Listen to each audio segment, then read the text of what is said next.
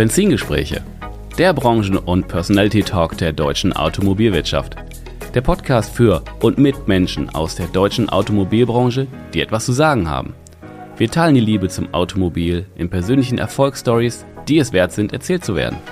Es geht um neue und verschiedene Blickwinkel auf die Autobranche und persönliche Meinung zukünftiger Geschäftsmodelle und Mobilitätskonzepte. Vom prüfenden Blick in den Rückspiegel bis zur spannenden Aussicht mit Fernlicht in die mobile Zukunft. Ich bin Tim Klötzing, Experte der deutschen Autobranche, Content Creator und freier Automarketing-Berater.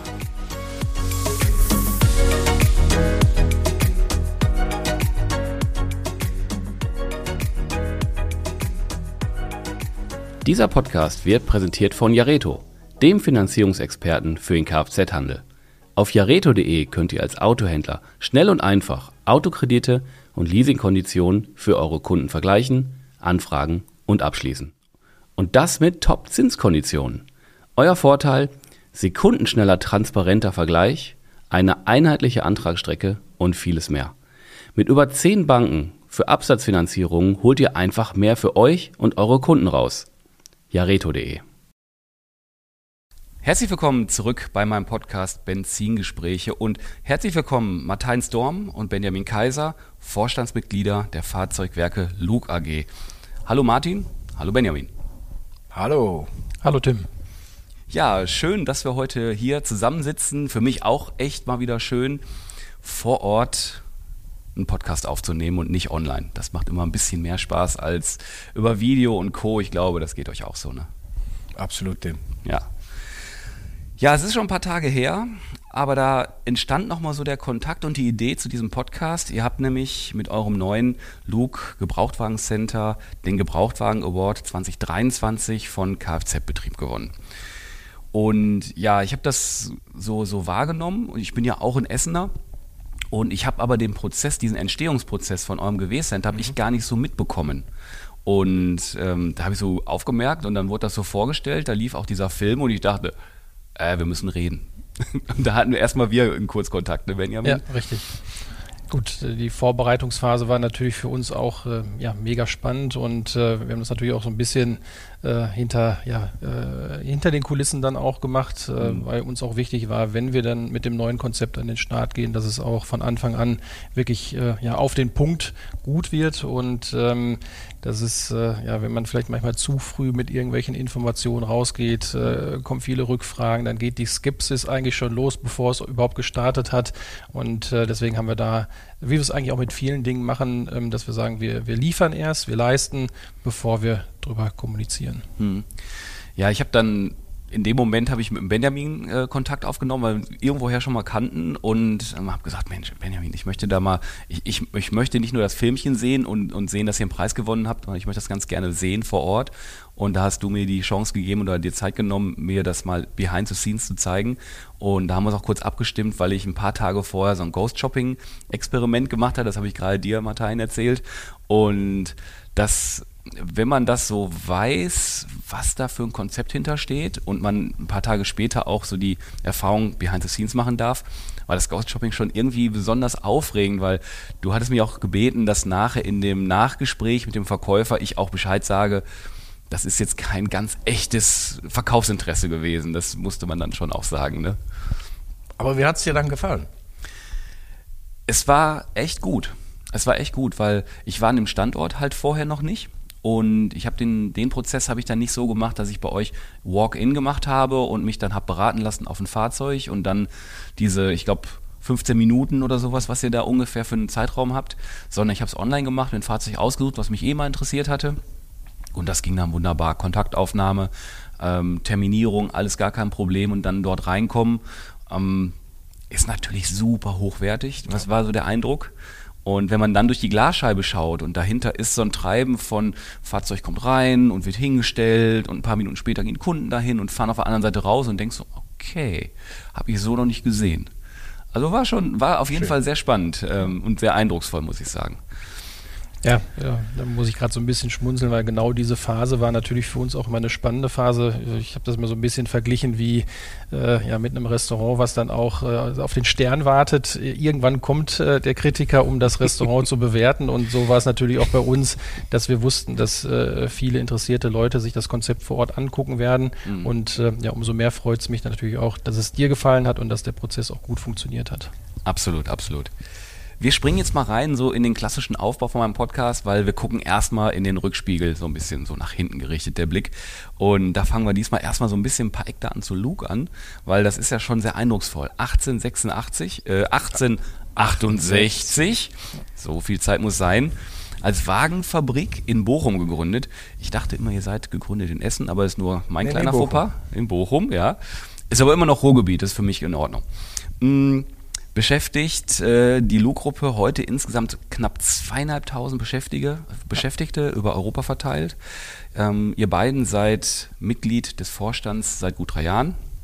Und um noch, ja, so ungefähr. Ihr, ihr Martin etwas also länger. Äh, du in den neuen Konstellationen seit drei Jahren, genau. Ich bin okay. sechs Jahre im Vorstand. Okay, Entschuldigung, die Zeit oh. muss sein, das gehört hier auch rein. Wo, war, wo du gerade schon warst, ja. möchtet, äh, stell dich doch mal ein bisschen ja. auch mal selber vor, wie so deine Gerne, Vita ist. Ja, Martijn Storm, gebürtige Niederländer, ähm, seit sechs Jahren im Vorstand bei Fahrzeugwerke Luke und habe ähm, davor äh, elf Jahre äh, für einen niederländischen Investor, also ein Private Equity im Einzelhandel gearbeitet und davor acht Jahre in der Chemiebranche bei Axel Nobel, habe studiert an der TU in Eindhoven, Niederlande und ja, wie gesagt, seit sechs Jahren im Vorstand, ähm, drei Jahre zusammen mit Benjamin Kaiser und Stefan Janssen in der Funktion dann jetzt als Vorstandssprecher, verantwortlich für die äh, Zentralbereiche und für unser Geschäft in der Schweiz mit Mercedes-Benz und für unsere Tochterfirma äh, Lux Sportivo, wo wir äh, Ferraris äh, mhm. vertreiben in Deutschland. Mhm. Und ähm, verantwortlich für unser Joint Venture Reliant ganz neu, dass sich mhm. äh, beschäftigt mit äh, Recycling von Hochvollbatterien aus Elektroautos. Da kommen wir gleich auch noch drauf zu sprechen, weil das Gerne. auch nicht so ganz alltäglich für, ich sage jetzt mal ganz, so, wenn Autohändler ist. Genau. Nennen wir es mal ganz, ganz schlicht so. Benjamin, ein ja. paar Worte von dir. Benjamin Kaiser, mein Name, äh, 41 Jahre alt, Kind des Ruhrgebiets, äh, allerdings nicht in Essen geboren, sondern äh, in Dortmund äh, und äh, ganz erstaunlich auch äh, da immer sesshaft, wohnhaft gewesen, ähm, nie weggekommen aus der Stadt, aber nie in Dortmund gearbeitet, sondern immer rundherum. Ähm, ja, und äh, auch ähm, Zeit meines Lebens im Autohaus tätig gewesen, ähm, wie Martin gerade schon sagte, mit Stefan Jansen äh, und Martin zusammen seit drei Jahren jetzt im Vorstand der Lu-Gruppe, aber schon eine darüber deutlich hinausgehende ähm, ja, äh, Vergangenheit gemeinsam mit Luke, nämlich seit äh, 2009 äh, bin ich für die Unternehmensgruppe tätig und äh, davor für einen äh, ja, anderen Mercedes-Händler auch hier aus dem Ruhrgebiet.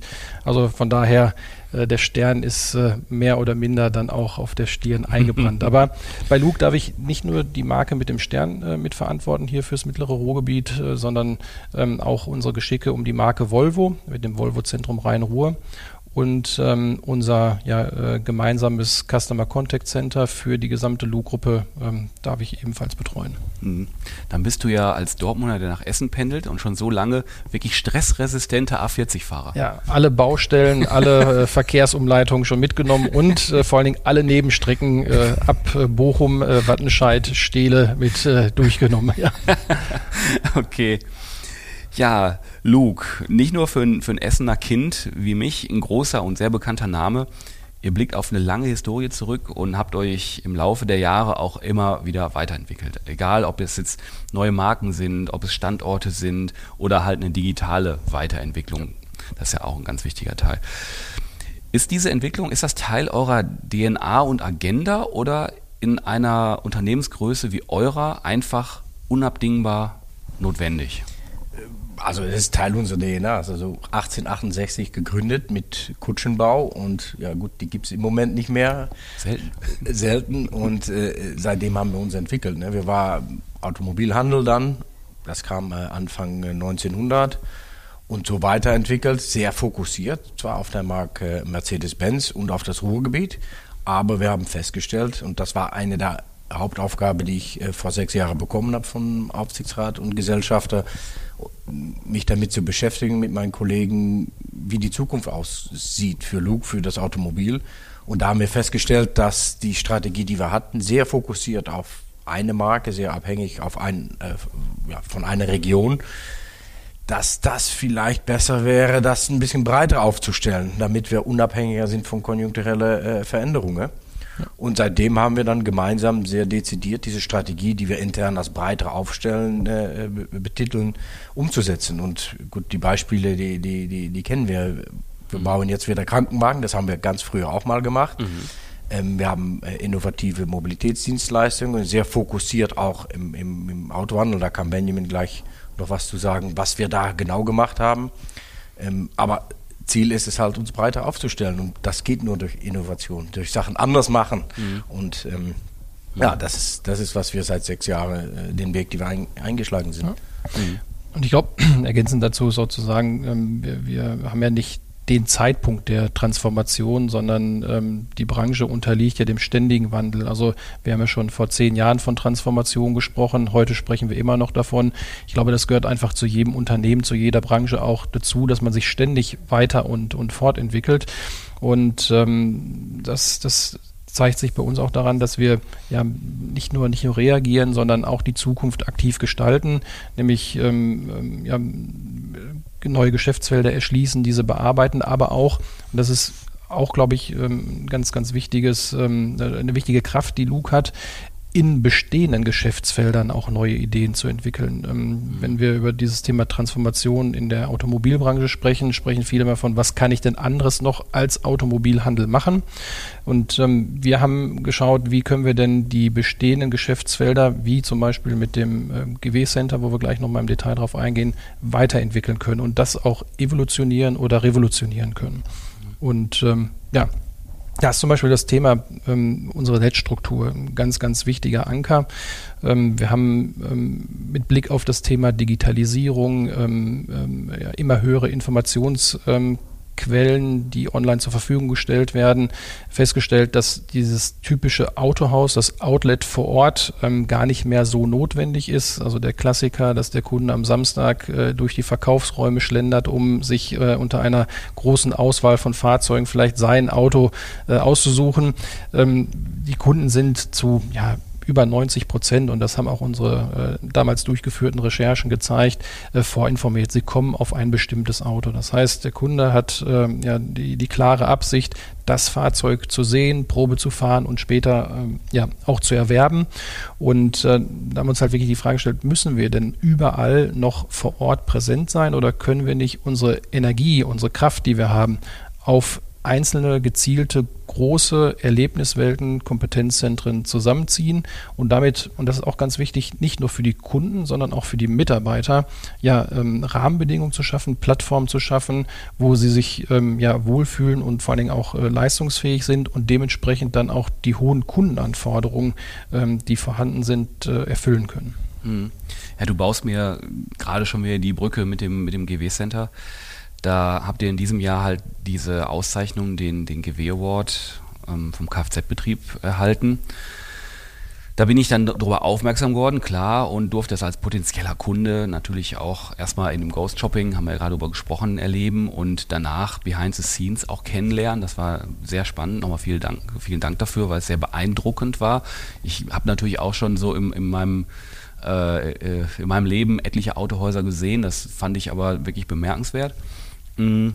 Könnt ihr mal den Hörern, die jetzt noch kein Ghost Shopping und nicht das Glück hatten, mal geführt zu werden, so ein bisschen erklären, was habt ihr da zusammengeführt, was habt ihr da gemacht?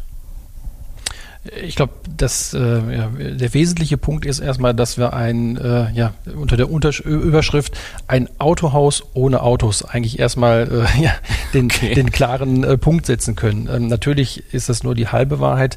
Wenn wir von einem Autohaus ohne Autos sprechen, dann sprechen wir ähm, davon, dass wir keinen physischen Schauraum haben. Also das, was ich gerade beschrieben habe, dass der Kunde klassisch durch ja, Reihen von geparkten Fahrzeugen geht, um sich dann äh, sein Auto auszusuchen, das haben wir komplett abgeschafft. Äh, wir haben es geschafft, auf einem Gelände, ähm, was nahezu 50.000 Quadratmeter groß ist, ähm, in Essen-Krei äh, angesiedelt, ähm, Platz für ungefähr 1200 Gebrauchtfahrzeuge zu schaffen. Das ist äh, übrigens der gesamte Gebrauchtfahrzeugbestand, den wir bei Mercedes-Benz im mittleren Ruhrgebiet zuvor auf zehn Standorte verteilt hatten. Mhm. Den haben wir jetzt auf einen Standort zusammengelegt. Mhm. Aber jetzt ist es nicht nur eine Zentralisierung, sondern wir haben uns die Frage gestellt, wie können wir das Gebrauchtfahrzeug-Kauferlebnis für den Kunden äh, bestmöglich gestalten und äh, optimieren. Und äh, wir waren der festen Überzeugung, ähm, dass es nicht dem ja, modernen Kundenanspruch entspricht, ähm, durch ja, Reihen von geparkten Fahrzeugen zu gehen, sondern dass der Kunde eigentlich, wenn er sich für sein Auto entschieden hat, das Auto, für das er sich interessiert, wirklich in allerhöchster Qualität präsentiert bekommt.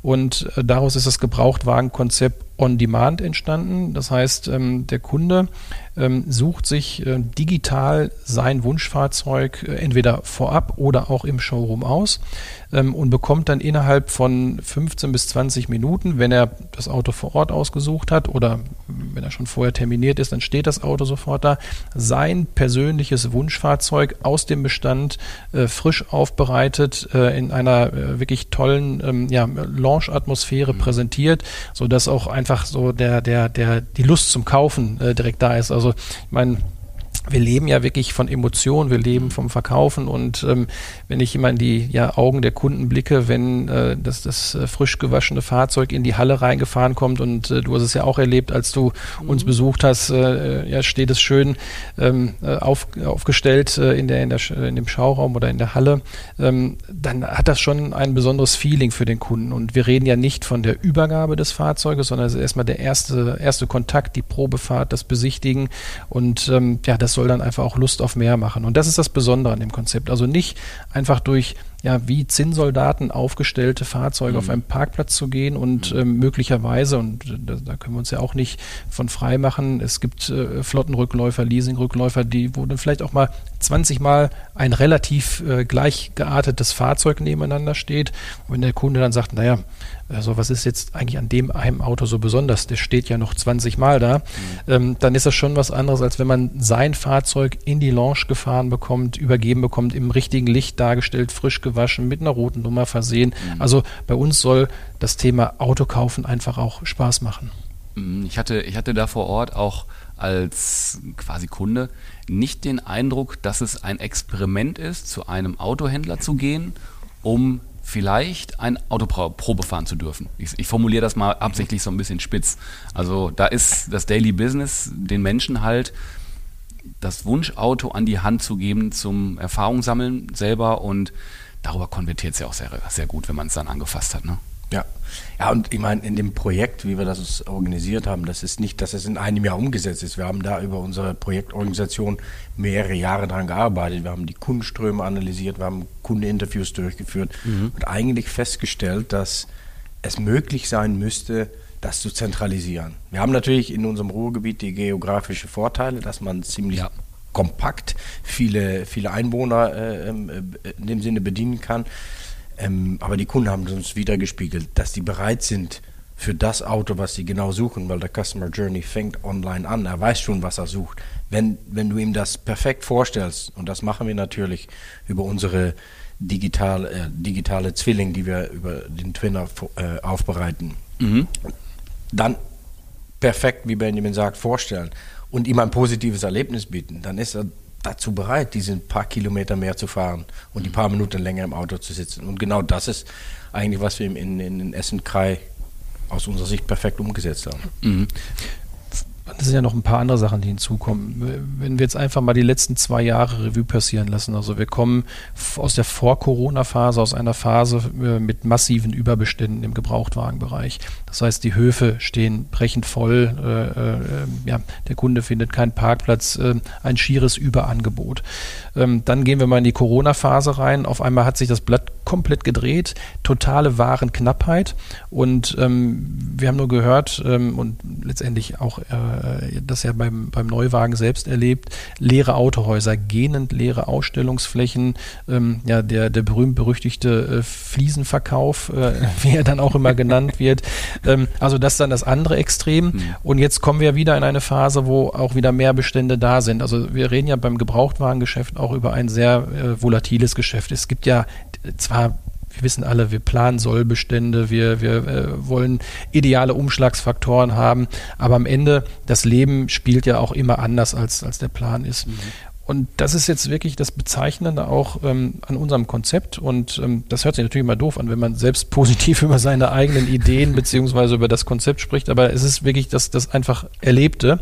Ähm, Dadurch, dass wir den Kundenkontaktbereich, also diese, diese kleine, sehr wertige Lounge, äh, von der reinen Ausstellungsfläche der Fahrzeuge trennen, hat der Kunde, egal zu welchem Zeitpunkt, in welcher wirtschaftlichen Phase, in welcher ja, Ausrichtung er uns besucht, immer das gleiche positive ähm, ja, Empfinden, Auftreten, Kauferlebnis, weil er ähm, ja diesen, diesen perfekt vorbereiteten ähm, Kundenkontaktbereich nur sehen kann. Mhm. Und äh, wir, wir trennen das immer so ein bisschen und sagen Front Office, Back Office und im Prinzip die Vorbereitungsküche wieder, mhm. um den Sprung zur Gastronomie dann zu schlagen.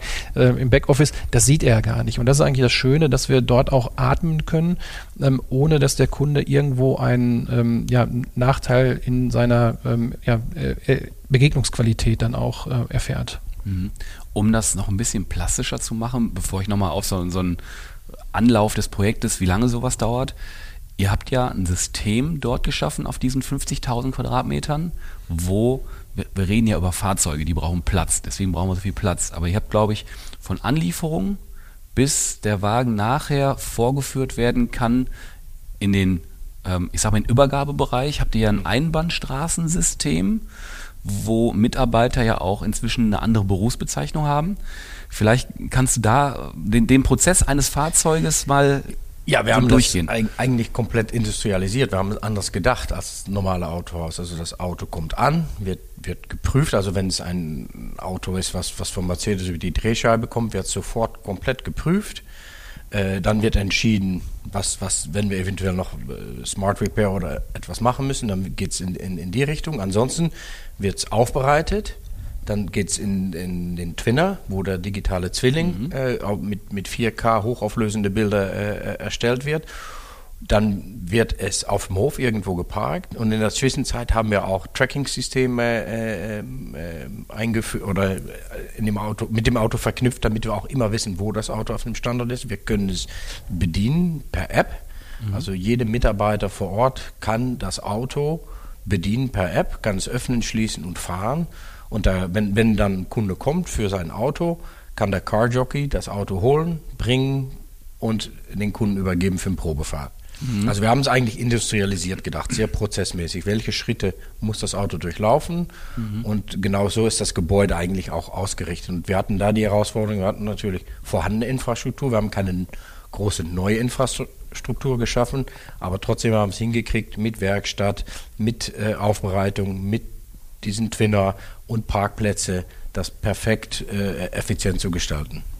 Als ich damals mit dir, Benjamin, auf der Fläche war, auf dem Grundstück, dachte ich so, okay, das wird jetzt wahrscheinlich ein bisschen länger dauern, bis wir uns das alles angeguckt haben.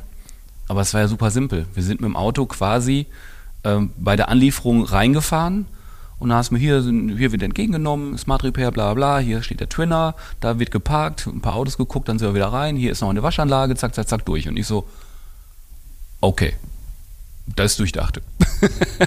Echt, da haben sich welche Gedanken gemacht. Und das ist ja der physische Ablauf. Ne? Du hast ja noch die digitalen Prozesse und da kommen wir so ein bisschen in, in die Richtung, natürlich das Bauliche dauert auch alles Zeit, aber die Planung dessen, Prozessumstellung, die Leute mitnehmen, dass die Gebrauchtwagen aus den Filialen abgezogen werden. Sagen wir mal so, ihr habt im Mai 22 habt ihr eröffnet? Ja, richtig. Wann habt ihr angefangen, das zu planen und loszulegen? Die ersten Planungsschritte oder die ersten Ideen dazu äh, sind schon 2017 entstanden, also oh. fast fünf Jahre vor mhm. dem ursprünglichen Start.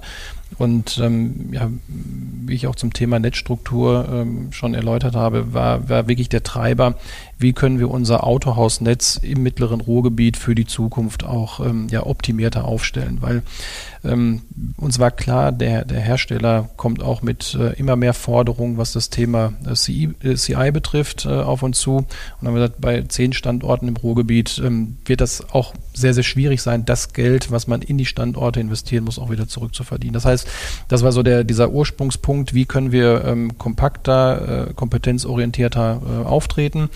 Ja, und dann hat sich das eigentlich nach und nach immer weiterentwickelt. Äh, es wurden Strategien für das Neufahrzeuggeschäft, für das After-Sales-Geschäft entwickelt und ähm, ja, am guten Schluss blieb immer das Thema Gebrauchtwagen brauchen nun mal Platz. Und wenn ich ähm, äh, zwei oder drei Standorte auf einen größeren Standort fusionieren möchte, ähm, geht das immer so lange gut, bis man sagt, ja, und wo stellen wir denn die ganzen Gebrauchtwagen aus äh, den, den Standorten hin? Und ähm, das war dann eigentlich der, der Ursprungs, ja, Trigger zum Thema äh, Gebrauchtwagen-Kompetenzzentrum. Also okay. fünf Jahre ähm, wirklich äh, harte äh, Planung und immer das Abstimmen, also die, die ähm, theoretische Überlegung auch mit der praktischen Umsetzung abzugleichen. Das war eine riesige Herausforderung. Und ich meine, jetzt im Nachhinein, ähm, wenn man das fertige Ergebnis äh, sieht, äh, wie du auch selbst sagst, ne, das sieht alles so, so einfach aus und es fluppt ja.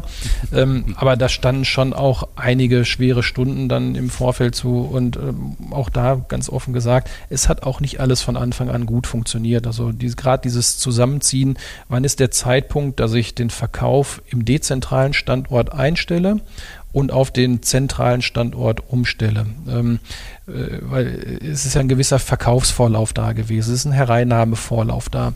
Ähm, und am Ende ist es immer so, bis dann wirklich das letzte Auto aus der letzten Ecke gefunden, transportiert und in den neuen Prozess eingesteuert ähm, wird, ähm, das, das ist schon auch mit äh, äh ja, einfach Stress pur verbunden. Und mhm. ähm, wir hatten ähm, in der Anlaufphase dann Mai 2022 sind einfach auch durch diesen Umzug bedingt ähm, Standtage, ähm, auch äh, Sonderverkaufskosten erstmal nach oben gegangen, mhm. weil wir natürlich ein paar Dinge doppelt machen mussten. Also das heißt, wenn das Auto schon dezentral hereingenommen worden ist, da im Verkauf war, äh, sind Arbeiten entstanden, sind Standtage entstanden, dann war es mal eine Zeit lang halt nicht aktiv im Verkauf, weil wir dann auch sagen mussten, jetzt ähm, wie du auch gesagt hast, du suchst nach dem Auto im Standort Krei. Der Kunde kommt dahin und auf einmal stellt man fest, ah, das Auto steht ja noch in, in Bochum, Gelsenkirchen äh, oder äh, Recklinghausen.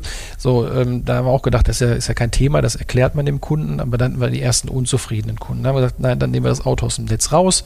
Ähm, dann war es halt zwei, drei Wochen nicht verfügbar, wurde wieder neu eingesteuert. Also das waren so, das war auch das Lehrgeld, was wir in dieser Phase dann mehr oder weniger äh, gezahlt haben. Und wir haben wirklich ungefähr sechs Monate gebraucht. Also wir waren dann Ende 2022, ähm, also so ziemlich genau jetzt vor einem Jahr, so weit, dass wir gesagt haben, hey, Haken dran, die Prozesse stehen, ähm, alle Autos sind da und äh, ja, man, man fühlt sich jetzt wirklich angekommen. Und ähm, was aber nicht heißt, dass wir fertig waren, sondern dieser Veränderungs- und Weiterentwicklungsprozess geht eigentlich ja nicht nur von Monat zu Monat, äh, Woche für Woche, sondern Tag für Tag. Mhm. Wir haben jetzt den riesigen Vorteil, dass wir sehr komprimiert, sehr übersichtlich, sehr transparent sofort sehen, wenn äh, uns etwas aus dem Ruder läuft, was halt äh, vorher in der dezentralen Organisation teilweise Wochen, Monate gedauert hat, bis man irgendwelche ja, mhm. ähm, Abweichungen festgestellt hat, sehen wir die jetzt wirklich ja taggenau, können sofort gegensteuern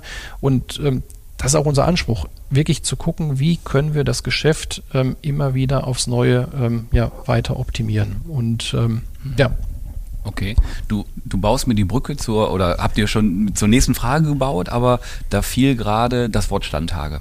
Hm mit Sicherheit neben der ganzen, ich sag mal, Restrukturierung des Prozesses oder der Prozesse, da stehen ja auch Ziele irgendwo hinter. Und ähm, wahrscheinlich möchte man ja auch daran arbeiten, dass möglicherweise nicht nur der Prozess auch mit den Mitarbeitern geschmeidiger läuft, nennen wir es mal so im Ruhrgebiet platt, ähm, aber wahrscheinlich auch ein Ziel, Standtage runter zu bekommen. Gibt es jetzt so nach anderthalb Jahren, hast du gesagt, die ersten sechs Monate waren so ein bisschen, hat so ein bisschen geknirscht vielleicht in einem neuen System, was ja auch vielleicht darf. Ja. Hm, gibt es da jetzt so die ersten sag mal, Ergebnisse, wo ihr sagt, geht in die richtige Richtung? Ja, also das auf jeden Fall. Ähm, jetzt muss man natürlich gucken, die, die letzten 18 Monate waren natürlich durch die Ausprägung Corona, ähm, war vielleicht der Stand Tag oder die KPI nicht unbedingt der Gradmesser, mhm. weil wenn keine Ware da ist, hat man gesagt, bevor ich das Auto jetzt abpreise und es gibt das Auto sowieso nicht, dann halte ich es lieber im Bestand und ähm, ja, das hat ja auch gut funktioniert. Ähm, ich glaube, die, die, das normale Gebrauchtwagengeschäft hat äh, seit Beginn diesen Jahres wieder eingesetzt, also wo ähm, auch äh, ein entsprechendes Angebot bis hin Überangebot auch von Gebrauchtwagen vorhanden ist. Und deswegen würde ich eher vielleicht den Vergleich nehmen, ähm, wo stehen wir mit unseren Standtagen ähm, in der gleichen Gruppe, ähm, in der dezentralen Organisation. Wir, wir, sehen sie ja im Moment bei Volvo, wir, wir können sie auch ähm, ähm, bei unseren Betrieben äh, in der Schweiz oder ähm, besser ist vielleicht sogar noch bei der AHL in Zwickau sehen. Schweiz ist auch nochmal wieder ein anders gearteter Markt.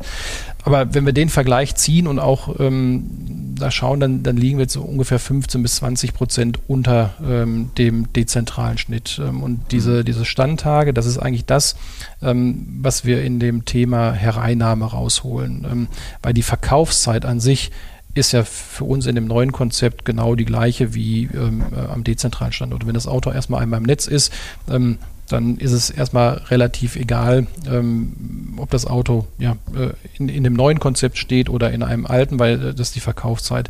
Wir setzen ja den Hebel an ähm, zwischen Ankauf ähm, und Bebilderung des Fahrzeuges, diese Zeit maximal zu verkürzen und natürlich dann auch nach dem Verkauf das Auto so schnell wie möglich rauszubekommen. Mhm. Und ähm, einfach um da wirklich, das ist so mein persönliches Highlight, ähm, wenn wir ähm, Pakete ähm, von der Mercedes-Benz Drehscheibe zukaufen und diese Fahrzeuge ähm, in einem normalen, guten Zustand sind. Also wo wir halt über Smart Repair maximal oder Aufbereitung sprechen. Also jetzt nicht mit Unfallschäden, große mhm. Reparaturen. Schaffen wir es wirklich, das Auto innerhalb von 24 Stunden zwischen Anlieferung und Verkaufsfertigmeldung im Netz zu platzieren. Also das heißt, morgens angeliefert ist mhm. das Auto in der Regel wow. nachmittags ja. im Netz. Und das ist eigentlich der Benefit, den diese Zentralisierung äh, okay. mit sich bringt. Ja. Da fällt es mir jetzt beinahe schwer, wieder auf die nächste Frage so zu gehen gehen. ähm, so, so, ich habe das genannt, indiskrete Frage. Äh, gab es Punkte in der, in der Planung ähm, und in der Umsetzung, die wirklich problematisch waren? Weil da ist ja auch viel im Digitalen passiert, neben baulichem. Eine echt spannende Story, wie ich finde. Aber weil noch was zu erzählen ist, ist hier erstmal Schluss für heute und es geht demnächst mit Teil 2 dieser spannenden Story weiter. Vielen Dank fürs Hören und bis bald.